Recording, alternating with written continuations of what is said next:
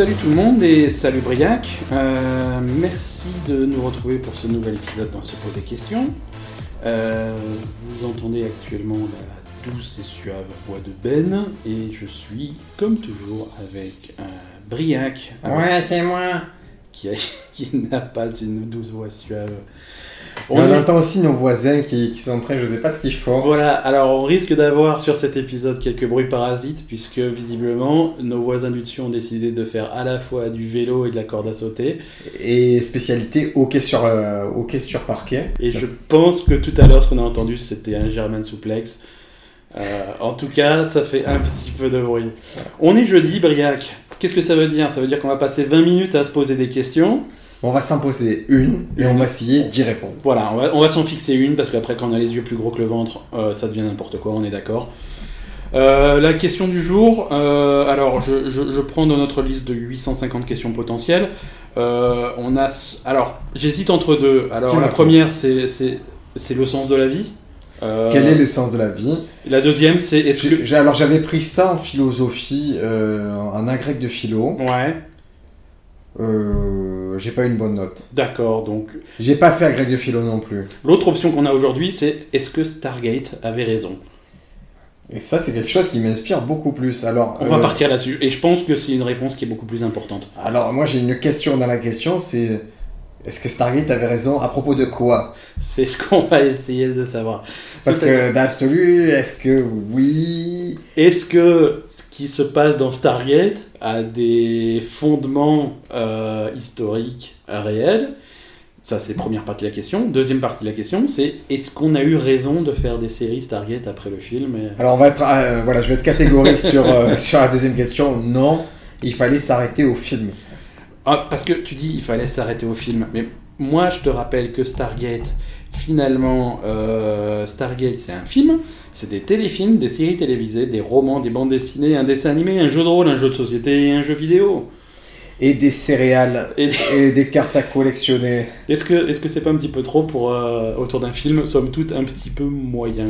Alors, moi je vais vraiment revenir sur le film en tant que spectateur. Ça sort en 94. J'ai 13 ans quand je vais le voir. Quand je sors au cinéma, c'est un des films qui m'a fait un des plus grands effets. Je me suis régalé. Mais c'est parce que t'étais jeune. C'est parce que j'étais jeune, que, que peut-être je consommais des choses qu'il fallait pas consommer, mais j'ai adoré Stargate quand il est sorti au Mais cinéma. je, je vais te dire, euh, on, on devait être vraiment dans la tranche d'âge qui était visée par, euh, par, par la production, parce que moi c'est aussi, en sortant de Stargate, moi ça a changé ma vie. Moi. Après j'ai lu les romans, euh, c'était c'était le meilleur film du monde, c'était incroyable. Exact. Et puis vient en deux, ça c'est en 94, là, en 2008, là on est un peu plus âgé, ils sortent. Ah non, c'est pas un film, ça, non, c'est en 1997, pardon. Oui. Ils sortent la série Stargate SGE. Et alors là, ils ont craché sur le film, car ils ont apporté des réponses à des questions comme nous, hein, qu'on ne se posait pas du tout. Et ils ont transformé ça en saucisse cosmique. C'est-à-dire, qu'est-ce que tu appelles une saucisse cosmique? Ils ont mis des noms, les Guaou, les machins, les trucs. Je crois que ça n'existait même pas d'un film. Et ils ont rendu ça bête. Mais c'est pour ça, qu'ils ont mis MacGyver dans la série. MacGyver, il aurait pu tout sauver, mais à un moment, il a, il a, il a fait dans la limite de ses possibilités. Hein. On peut pas trop lui en demander. Alors, en plus, il faut savoir que là, là je, je lis la page Wikipédia pour Star- Stargate, Stargate la franchise. Donc actuellement, la franchise est à l'arrêt, c'est une façon polie de le dire. Euh, mais le producteur, monsieur Emery, a annoncé en septembre 2013 qu'une nouvelle trilogie, en lien avec le premier film, allait voir le jour. Alors, on va rappeler ce que c'est le premier film. Donc, on est en 94, Stargate, la porte des étoiles de Roland Emmerich sort. Dedans, il y a Kurt Russell, il y a James Spader. Pour ceux qui voient pas qui est James Spader. Mais il était gamin à l'époque, James Spader. Et maintenant, il est tout vieux, tout dégarni dans The Blacklist. Voilà, sur TF1, vous pouvez retrouver James Spader toutes les semaines. Et, et battre des records d'audience. Alors dans le film, ce sont les archéologues qui découvrent des vestiges égy- égyptiens et révélant une machine ouvrant un passage vers une autre planète. Donc il y a Daniel Jackson qui est un archéologue qui est parvenu à trouver les coordonnées nécessaires et il est accompagné du colonel O'Neill, Kurt Russell, à l'équipe d'une euh, voilà équipe composée pardon à la tête d'une équipe composée de scientifiques et soldats américains. Ils franchissent la porte des étoiles pour découvrir un monde désertique dont la population est sous la coupe d'un tyran. l'Égypte, quoi. Voilà, l'Égypte, euh, tout simplement, mais l'Égypte avec des vaisseaux, l'Égypte un peu modifiée. Alors il y a un nouveau bruit que vous pouvez entendre dans le fond. C'est mon frère qui rentre, qui était, je crois, en train de jouer au hockey avec les voisins. Donc on va l'ignorer. Mais je pense qu'il est pas au courant qu'on est en train d'enregistrer. Ici, c'est tout, il, il entend, il va se planquer tel un ragondin. Et il ferme la porte à double tour, car on n'est jamais mieux protégé que quand la porte est fermée à double tour. Alors, Donc ils a- on, on- on- on recommence. Ils arrivent, ils arrivent dans, dans, dans, dans ce monde en Égypte, en, en une espèce d'Égypte euh, assimilée. attends, mais je vais te dire un truc, je, je vais, je me permets d'invoquer mon frère. Dans ce podcast, pour la première fois, vous allez entendre Fabien, tu peux venir s'il te plaît Il va venir de loin, parce qu'il a une théorie sur, sur Stargate, sur une, une des aberrations Stargate. Installe-toi, assieds-toi, pas très loin du micro. Alors, pour la première fois d'un podcast, mon frère Fabien, Un Dans invité. Stargate, dans le film, ils font une erreur majeure et je me. Est-ce que tu la connais? C'est qu'ils arrivent à trouver le dernier, cho- euh, dernier enclenchement de trucs alors qu'ils n'ont jamais découvert à quoi ça servait. Ils savent, qu'ils ils savent qu'il y a, que ça correspond à des coordonnées, mais ils le découvrent qu'après dans le film et pourtant ils ont réussi à faire l'expérience jusqu'à l'avant-dernier. En fait, ils appellent la porte des étoiles, ils considèrent que c'est la porte des étoiles, alors, ils que. savent pas quoi ça ils sert. savent Savent pas quoi tout. ça sert. Donc voilà, c'était la, la première et sûrement dernière incursion de, de Mr. Spoilman. Alors, euh, et pourquoi aujourd'hui on se pose la question? Est-ce que ce que Star Trek disait est vrai? Est-ce qu'on a découvert une porte des étoiles? Stargate, parce que Star Trek c'est vrai. Star Trek, c'est vrai, pardon. Ça, tu peux pas le. tu peux pas Zulu si vous m'écoutez. Non, est-ce que pourquoi est-ce qu'on a découvert une porte des étoiles? Pourquoi tu viens avec cette question aujourd'hui? Non, alors cette question, moi je me la pose parce que euh, on a fait des vraies recherches euh, scientifiques euh, en, en Égypte euh, et on a analysé en particulier euh, le poignard, l'espèce de petite dague qu'avait euh, Toutankhamon. Euh, on passera un épisode ultérieur à savoir la différence entre un poignard et une dague. Donc le poignard de ne pas confondre, voilà, parce que c'est- c'est Alors, ah, dans l'ordre, dans l'ordre, c'est très simple. Il y a euh, le couteau pour les oursins, qui est le plus petit. C'est ça. Après, il y a le poignard. Et après, il y a la dague. Voilà. Et la différence, c'est le nombre de dés de dégâts dans Donjons et Dragons. Voilà. Et on vous conseille bien sûr de jouer à Donjons et Dragons si vous êtes célibataire et d'arrêter d'y jouer si une fille s'intéresse à vous. Voilà. Car commencer une conversation en disant je suis druide de niveau 60, biclassé paladin, ça n'a jamais attiré grand monde. Surtout biclassé paladin. Donc, cette, cette dague, ce poignard, ce... revenons, revenons au sujet, ce poignard, on l'a pas découvert. tu es biclassé, toi Moi, je suis, moi, je suis très classé. hein. Moi, je suis très, biclassé. très classé, mais je peux pas te dire la troisième classe. Euh, ce poignard, on l'a, pas retrouvé. C'est, un vieux poignard, enfin c'est un vieux poignard, bien sûr, c'est celui de Toutankhamon, mais on l'a découvert en 1925, donc ça fait un petit moment. Voilà, hop, Indiana Jones, boum, il tombe sur le poignard. Ça plaçait dans un musée. Ça va direct dans le musée. Et, euh, et aujourd'hui, avec les technologies modernes, on a, on a utilisé des, des rayons X en fait. Euh, on- techniquement, je vais, les- je, vais, je vais lire les termes exacts. Alors des- c'est Howard Carter hein, qui, a, qui a découvert ce... Voilà. Howard Carter, donc c'est en utilisant des méthodes non invasives de spectrométrie de fluorescence des rayons X. Alors, pour ceux qui connaissent pas les mots compliqués, hein, Briac, je te rappelle que les méthodes non invasives, c'est ce que tu aimerais bien que ton docteur fasse quand tu as des hémorroïdes, mais qu'il ne fait pas. D'accord, c'est qu'il... C'est l'inverse de. Il, pas- voilà. il ne m'a pas invasé, il n'a Et- pas invasé mon intimité. Alors non ne invasif, ça veut dire qu'en avec, euh, en, en analysant euh, la spectrométrie, on on- on n'abîme pas l'objet, mais on peut, euh, déduire la composition des métaux. Et ce qu'on a trouvé, c'est que le fer qui a, a été utilisé pour la lame du poignard serait un métal extraterrestre. Alors le poignard, il se retrouvait euh, dans la momie, dans les bandelettes qui emmaillotaient la momie, et c'était sur, euh, sur son flanc droit. Alors, est-ce que c'est pas un signe? Est-ce que ça veut pas dire que tout ton camon, en fait, c'était un espèce, tu sais, tu sais les mecs qui essayent de s'échapper, les magiciens là, qui se mettent dans Ah, des trucs, c'était le Houdini de son époque. ils voulaient s'échapper, mais ça a mal tourné, il a pas Houdini réussi. du Caire, tout en camon. Il a pas réussi à couper ses bandelettes et du coup il est, il, il est mort là. Ce qui est scientifiquement aussi probable que Stargate. hein. Donc, on- ils analysent ça au rayon X, et ils se disent Waouh, c'est un métal extraterrestre. Mais comment Ça, c'est vrai, c'est-à-dire ça, les scientifiques sont tous d'accord, c'est un métal extraterrestre. Mais pour- qu'est-ce qui leur permet de dire que c'est un métal extraterrestre? Est-ce qu'il a demandé à téléphoner chez lui? Euh, Qu'est-ce que Il fait du vélo, il fait, il de vélo sous la lune En quoi se déguise Ichi le jour d'Halloween quand il est sur sa planète? Ah ah En. Là j'ai fait bugger la matrice. Là, je vois Ben, Ben il est pas bien du tout.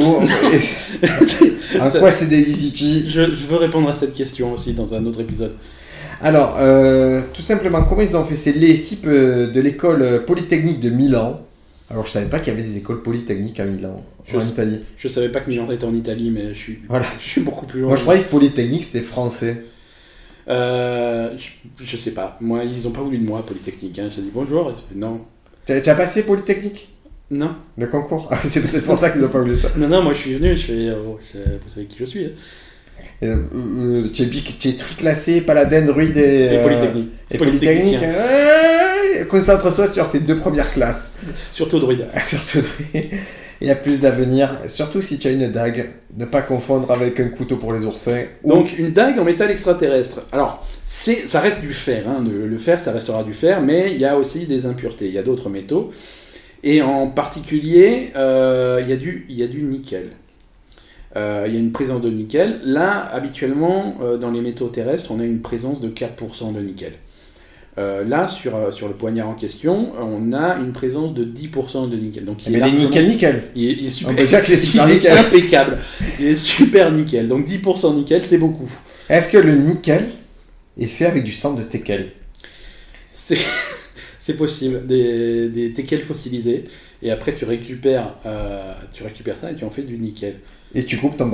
C'est- Alors donc il y a du nickel en quantité, il y a du cobalt, du phosphore, du carbone, du soufre dans la lame, et c'est typique du fer d'origine météoritique, et c'est ce que nous dit l'école polytechnique de Milan. C'est, c'est des gens qui sont spécialisés en météorites, sans doute. hein. Daniela Comelli. Mais est-ce que c'est le seul truc qu'on a trouvé forgé dans du métal extraterrestre? Est-ce qu'il y a d'autres cas où on a vu du métal extraterrestre travailler? Euh, non, c'est pas la première fois. hein. Euh, on, a vu des, objets préhistoriques. euh, des... Là, j'ai l'exemple euh, d'une parure préhistorique qui était composée de 9 perles tubulaires qu'on a découvert en 1911. Et là aussi, on avait le, même- le, le même type de, de- de découverte en fait. Mais c'était, on l'a découverte où euh, En Égypte aussi? En Égypte aussi. Et, et c- et c'est pour ça qu'on va, on va peut-être quand même revenir à Stargate, parce que ces académiciens, euh, ils ont des théories tout à fait plausibles de météorites qui seraient tombées sur Terre, et à ce moment-là, on récupère le métal. Mais je pense que l'autre explication serait euh, que les extraterrestres soient venus eux-mêmes nous donner des dagues. Pourquoi ils nous ont pas donné des vrais trucs, des lasers, euh, la recette des macaroni and cheese Bah, si, si- si tu regardes, euh, si tu regardes Stargate, c'est une question qu'on peut se poser. C'est-à-dire qu'ils ont, ils ont des lasers, ils ont des super trucs développés, mais euh, au peuple, ils donnent rien. hein. Alors tout simplement, il faut comprendre un truc, c'est que euh, quand on découvre la dague, elle date de 3300 euh, avant Jésus-Christ, a priori. C'est il y a très longtemps. ça. Et on a commencé à maîtriser euh, la métallurgie du fer euh, environ 1000 ans avant notre ère pour les Égyptiens. D'accord. Donc il y a, y, a, y a un truc qui colle pas. C'est quand même très ancien, effectivement, par rapport à la métallurgie euh, telle qu'on la connaît. Alors moi j'ai la lame en face de moi, c'est un objet qui est super travaillé. Non, je. Alors, euh, pour Ah là, la- c'est une seconde dague, c'est pas la même. Et, et, et pour la. Je, je sais qu'il y a les agents du FBI qui nous écoutent. euh, c'est une photo de la, de la lame. hein. On n'a pas volé la, dame dans le, mu- la dague dans le musée. On a une photo. Alors, on s'est dit là qu'il y avait d'autres parures qui avaient été trouvées d'origine extraterrestre, mais il faut comprendre quelque chose. C'est qu'a priori, selon différentes sources, 80 à 90% des matériaux de la planète Terre sont d'origine extraterrestre, avec les bombardements de météorites. Oui, mais là, à ce moment-là, c'est pinaillé. Si tu veux, euh, la... si, si, si tu remontes suffisamment loin et si tu remontes au Big Bang, euh, la Terre est d'origine extraterrestre. Non, mais là, là par exemple, l'or, qu'on adore, l'or dont on a des bagues à chaque doigt actuellement, on- Absolument. on, en vous parle. On, en- on croule sous les, sous les lingots d'or. Et on enregistre dans, dans notre limousine euh, roulant vers le Qatar. L'or serait un métal extraterrestre arrivé il y a 4 milliards d'années. D'accord. Est-ce qu'il n'y a pas prescription? Je veux dire, si le, le métal est sur Terre depuis 4 milliards d'années, est-ce qu'on peut pas dire non, c'est bon Parce qu'il il s'est pas bien intégré. Tu vois, c'est pas l'or, il est, il est toujours un peu ouais, je suis l'or, je. je Ouais, je parce vais que là, je fais, je, fais, je fais un petit peu un callback à un épisode précédent, quand on disait que le Canadien était en France depuis suffisamment longtemps. Là, c'est pareil, l'or est sur Terre et depuis suffisamment longtemps. Eh, écoute, si en prenons l'exemple, vous savez 4 milliards d'années qu'il y a l'or, on va considérer que lui, c'est c'est de l'or, c'est terrestre. Par contre, si la météorite est arrivée en 3300 avant notre ère, Ouais, on peut considérer là que c'est un apport extraterrestre. tout à fait, tout à fait. Et là, ça serait donc E.T. qui serait venu sur son vélo nous apporter euh, des, des poignards. Et pourquoi tu privilégies plus la, la théorie de l'extraterrestre que celle du météore tout simple qui se crache sur la Terre? Mais parce que euh, parce que j'ai vu Stargate et j'ai pas vu de film euh, qui parle de, de, de- de gens qui font des, des dagues à partir d'un météorite. Donc moi, si, si Hollywood en a pas fait une histoire, c'est qu'elle vaut pas le coup d'être racontée. Alors je vais te dire, c'est parce que tu ne l'as pas vu. Dans le dessin animé Conan l'aventurier, Merde, là, les références commencent à te faire. le métal étoile est fait à partir de météorites et il n'y a que ça pour tuer les serpents. Les tous les serpents, les, tous les les serpents. couleuvres, euh, les vipères, ça, il faut Parce forcément qu'ils ont euh, transformé euh, les parents de Conan en pierre. les salopards. Changés en pierre par les méchants pour délivrer tes pauvres parents. Ouais, parce que j'ai été doubleur de ce dessin animé, je faisais le serpent, le premier serpent et le premier épisode. Donc, est-ce que c'est est -ce c'est contesté cette théorie de... Par moi, premièrement. Euh, je suis le premier à contester cette théorie. Je ne pense pas que. Non, de Stargate Je te parle Stargate maintenant. Ah, Stargate, non, Stargate, non, c'est pas contesté. Tout le monde, tout le monde est d'accord pour, euh, pour dire que Stargate était un documentaire. Alors, est-ce qu'il y a d'autres trucs choquants qui relieraient euh, l'Égypte aux extraterrestres? Euh, je ne sais pas. Alors, je vais te dire, moi, je regarde Alien Theory, qui est une émission très connue, avec un monsieur qui a une. Comment dire Qui a des cheveux approximatifs, une bosse sur le front, et quoi qu'il arrive, ce mec va te dire. C'est C'est les extraterrestres. c'est forcément extraterrestre. Alors pour lui, tout ce qui a un rapport avec les, euh, les pyramides, c'est pas possible que les humains aient fait un système de poulies ou quoi. Non, ils sont trop cons, les humains. Ce sont les extraterrestres. Ouais. Pareil, il est fort probable selon lui qu'au sein euh, des pyramides, il y avait du magma, et le magma, comment on le produit? Avec un laser extraterrestre. C'est logique, c'est une. Oui, ça, ça coule sur qualité l'explique, tu crois, mais en fait le problème c'est qu'il est... C'est-à-dire que les extraterrestres qui ont la technologie de faire des vaisseaux intergalactiques, ils viennent et ils font des tas de cailloux sur. Euh, le C'est leur truc, voilà, C'est- un peu leur truc, mais si tu veux, ce mec, il est, il est spécialiste de tout. Donc quoi qu'il arrive, pratique. tu lui parles n'importe quoi, même Stonehenge, euh, c'est les extraterrestres, il s'appelle Giorgio, Giorgio. Ah, c'est- Giorgio, théorie Giorgio. ça m'étonne pas qu'il soit italien, ce, ce Saligo. Non mais tu, tu moi je le vois plus, euh, c'est toute l'Italie qui nous écoute et qui, qui hallucine. En tout cas, dans Stargate, ce qui était assez intéressant, c'est qu'en fait, il, il partait aussi du principe que on interprétait mal les hiéroglyphes. Ouais, Et que peut-être que là où nous on voyait un oiseau, en fait, il fallait voir un vaisseau spatial. d'accord. C'est possible. Ouais, c'est possible. Et où on voit le, le dieu rat envoyer un petit rayon laser, en fait, il faut voir un canon laser en train de tailler la pierre et de faire des pyramides. Donc tout serait dans les hiéroglyphes. Euh, Tout, euh, peut- peut-être même les résultats du tiercé sont dans les hiéroglyphes, mais on sait pas les lire. Mais c'est aussi finalement, euh, il y, a, il y a- il y a- il y a plein de- il y a plein de films qui reprennent ça. Euh, plus récemment, il y avait euh, Prometheus, euh, l'espèce de faux alien euh, De préquel d'Alien Ouais, par Ridley Scott. de ré- préquel d'alien par Ridley Scott. Là aussi, ils interprétaient des, des, c'était pas des hiéroglyphes, mais c'était des, des- des écritures préhistoriques comme des cartes laissées derrière par les extraterrestres pour qu'on les retrouve.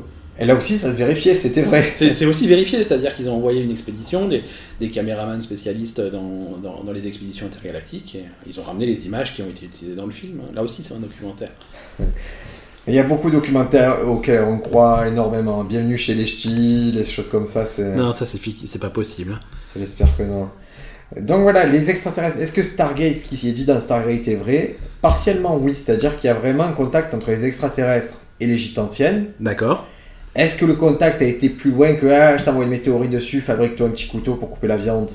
Ah, alors, toi, ta théorie, ça irait plus loin, c'est-à-dire que le météorite a été envoyé spécifiquement par les aliens pour qu'on s'en serve de matière première. Et ouais, mon pote, on l'avait pas, il savait pas faire. À un moment, les extraterrestres ils regardent par la fenêtre et disent Ouh là là là là, qui est relou. Faut les aider. Faut... Qui est relou, ils sont en train de couper la viande avec des dents de crocodile, on va leur filer un couteau. D'accord, et ils, envoient, et ils envoient, voilà, un météorite, il y a plein de fer là-dedans. Bon, c'est du fer extraterrestre, mais ça va aller quand même. Faites-vous un Servez-vous. Servez-vous, voilà, faites-vous des couteaux. Faites-vous des couteaux, faites-vous des parures, faites-vous ce que vous voulez. Je, je peux plus vous voir avec vos dents de crocodile à la con. Faites-vous des vrais couteaux. Et, et par contre, on va juste faire un truc, c'est que vous allez nous vénérer un peu. On Redonnez le nom que vous voulez. Ah oui, parce que récemment j'ai vu un film qui, remet, qui a remis en cause ma croyance envers les Égyptiens. J'ai vu Gods of Egypt. Euh, mais c'est. c'est- C'est un très bon Tu, film. tu peux, non, tu peux pas regarder des films comme ça. Alors Gods of Egypt, il faut savoir que déjà, si votre théorie c'était que les Égyptiens ressemblaient, euh, les Égyptiens d'avant ressemblent aux Égyptiens d'aujourd'hui, c'est-à-dire un peu un type euh, méditerranéen, un peu sombre et tout. Pas du tout. Dans Ghost of Egypt, le l'Égyptien moyen est Il blond ressemble à aux Batman. yeux bleus. Et il ressemble à Batman. Il ressemble à Batman, il est classe, il est nickel. Et surtout, en fait, dans l'Égypte ancienne, a priori, les dieux étaient mêlés aux humains. Et voilà, et c'est, ils vivaient en harmonie jusqu'à ce qu'il y ait euh, un filou, là, le frère du pharaon, qui vienne et qui fasse carnage. Ça, tu, nous, ra- tu nous racontes la fin là. Non, non, ça c'est, c'est le début, c'est les cinq premières minutes. C'est les prémices. Après, il se transforme en chevalier du zodiaque, et, et là, c'est un peu plus dur à voir. Surtout qu'il y a, il y a le mec qui fait le Lannister dans Game of Thrones, D'accord. et ça, ça, ça commence à devenir compliqué. Qui, parce qui, lui est très titre, euh, blond aux yeux bleus, bien qui est typé blond, égyptien. yeux bleus, qui est impeccable. Voilà, tout à fait. Alors je vous, voilà, si vous êtes féru d'archéologie, sautez God of Egypt concrètement.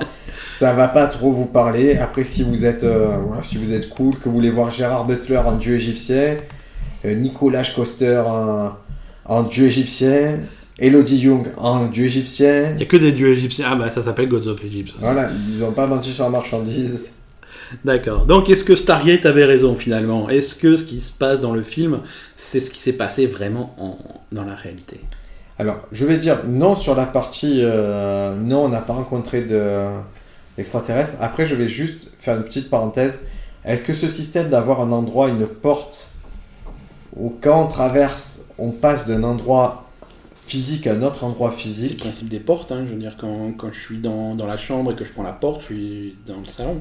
Alors, on va prendre une porte en France dans laquelle on traverse et qu'on arrive dans une porte au Japon. D'accord. Est-ce que ça, c'est possible? Je vais vous dire, je crois que c'est euh, le principe des trous de verre. D'accord. Et c'est bien expliqué d'Interstellar. C'est-à-dire qu'on prend, on dessine deux points sur une feuille. Le, le plus court moyen d'y aller, c'est ben, de tracer une ligne droite, Sauf- sauf, si on plie la feuille en deux. Dans ce cas-là, les deux points correspondent, il suffit d'aller d'un à l'autre. Alors tu prends comme référence Interstellar. Moi, euh, la personne qui m'a expliqué cette théorie, c'est le Capitaine Flamme. Ouh, tu, tu vas le voir. Qu'il disait ça, Il, Captain il Flamme disait exactement ça. Moi, j'ai l'épisode où il te où, il- où il te plie le truc et il explique comment le vaisseau il peut aller plus vite que la lumière. Alors, je vais être très très clair pour les gens. Euh, Captain Flamme, c'est pas celui qui a le mieux réussi dans la famille. C'est pas celui dont on se souviendra le plus. Le Captain Igloo va rester. C'est la même famille, ils sont frères. Captain Igloo, Captain Crochet. Captain Crochet, il a fait un petit business avec Captain Igloo, mais ils se sont séparés. D'accord. Et Capitaine Flamme, on n'entend plus parler de lui par contre. hein. Captain Flamme, il est resté dans l'inconscient collectif, mais il est plus du tout dans le business des, des, des tonniers, des baleiniers, des choses comme ça. Voilà, mais c'est finalement le, le, le sort qu'on réserve à tous les roues qui sont destinés à être oubliés. C'est sur cette remarque anti-roue qu'on vous laisse. Retrouvez-nous sur les réseaux sociaux, at on se pose podcast, ou sur les autres, vous cherchez, euh, maintenant vous nous connaissez. Vous nous connaissez, on est partout. On est sur Twitter, at on se pose podcast. On est sur euh, SoundCloud et sur Facebook. Et surtout, partagez avec vos amis, les copains. Voilà, parlez du podcast euh, autour de vous. Même si vous aimez pas, même si, dites-le. Allez voir euh, vos amis et dites-leur, j'ai écouté un podcast minable. Il faut que tu écoutes ça. Il faut absolument que tu écoutes ça. C'est vraiment Et si tu le, aimes pas- le fond du baril. Si tu aimes pas, laisse une note sur iTunes quand même bonne pour leur montrer qu'on les aime pas, mais qu'on a bon fond. Et voilà, et créer ce cercle vertueux où on passe premier sur iTunes et où on gagne notre vie comme ça et on peut s'acheter des artefacts égyptiens et euh, les analyser au micro-ondes parce que c'est ce qu'on fera. Avec un four à micro-ondes. hein. C'est pas. oui, ça- non, non, bien sûr. c'est notre méthode à nous. Ça sera popcorn et tout en camon, les soirées popcorn tout en camon, très en vogue. Voilà, c'est fini pour aujourd'hui. On se retrouve jeudi prochain. Merci à tous d'être venus et à jeudi prochain. Ciao, ciao